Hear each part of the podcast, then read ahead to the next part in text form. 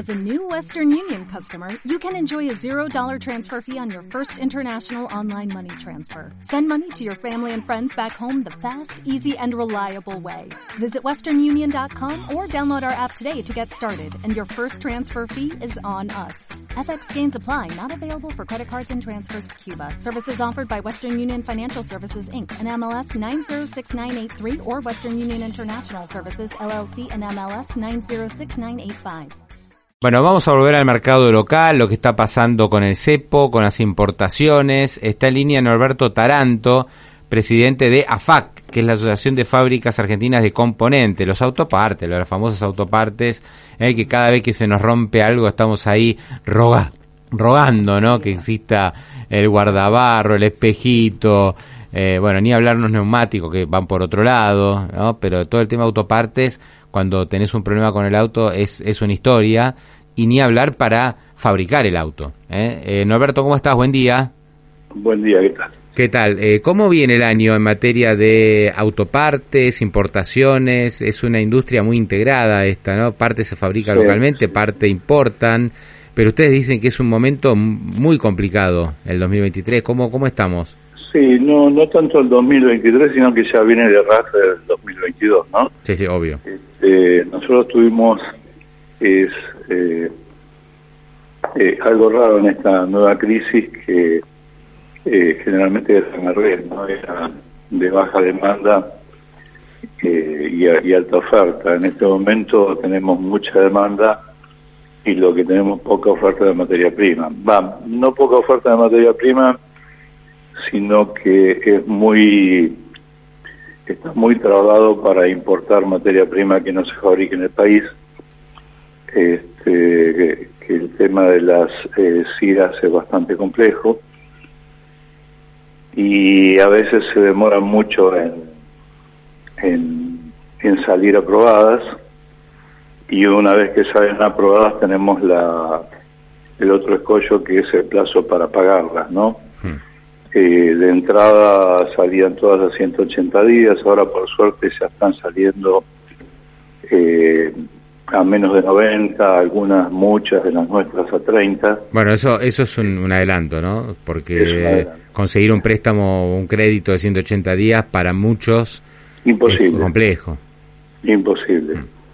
Eh, lo que nosotros estamos este, tratando eh, de ver si si, si el gobierno puede mejorar los criterios de otorgamiento de SIDA, por ejemplo, eh, eh, para conseguir un repuesto para una máquina, eh, a veces no nos salen y de repente paramos la producción de un de una máquina o de una línea simplemente por un repuesto. Y el repuesto de esa máquina tiene que ser pagado anticipado, que no, no nos lo permiten.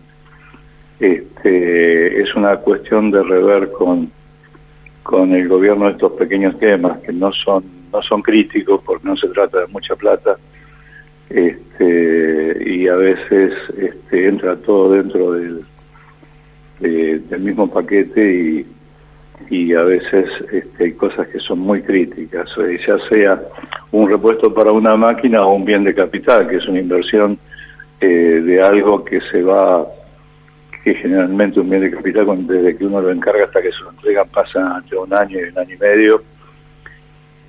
Y lo normal, que lo contemplaba la CIMI anteriores, es que uno anticipe un 30% contra el despacho, contra el BL de despacho este, un 50% y contra el BL a plaza, el despacho a plaza, el, eh, el, el 20 restante, ¿no?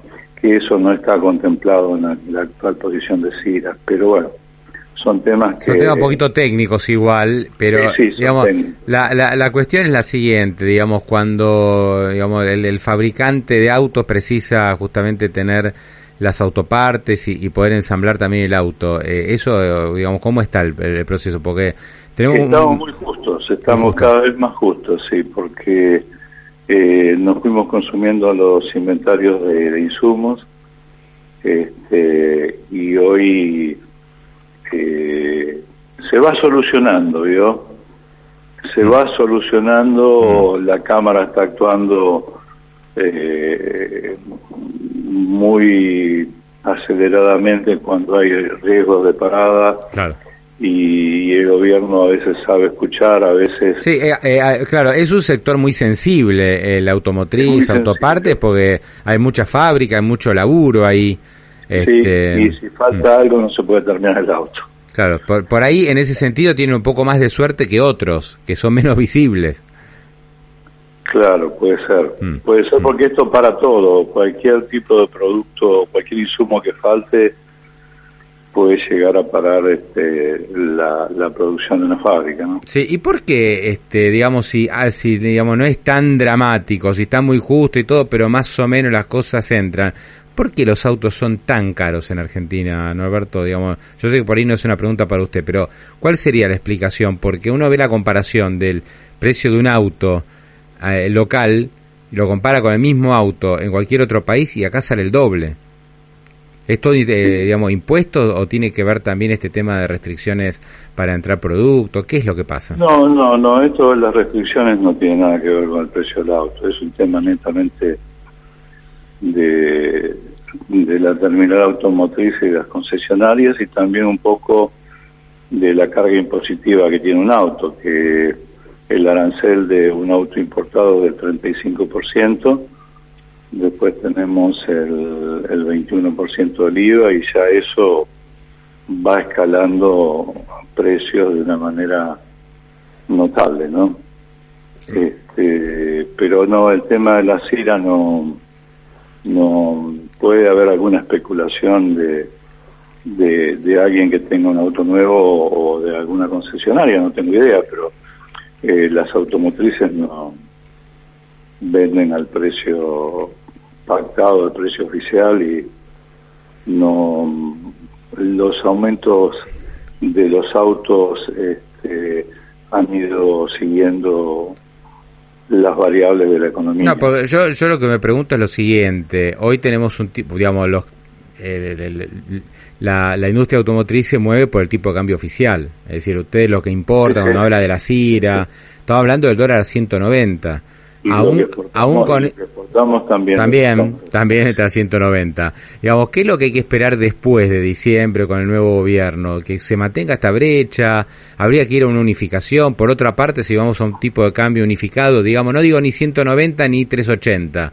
pero digamos de 290 o de 300 por poner un número.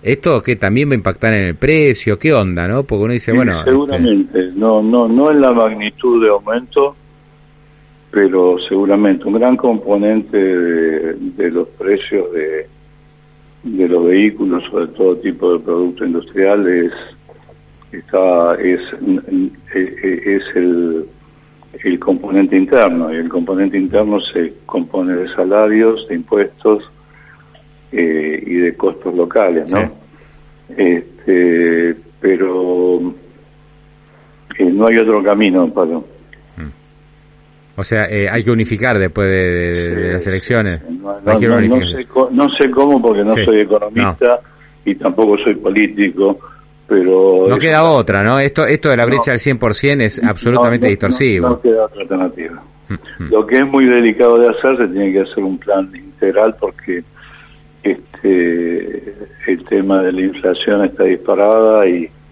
se tiene que hacer algo como para que no impacte tanto y después el tema social también hay que cuidarlo. Claro, decir, porque una unificación cambiaria, que es, es sincerar el tipo de cambio con una inflación del 100%, eh, eh, eh, es bravo, ¿no? una cosa fue Macri, que unificó y la inflación venía del 25 y saltó al 40.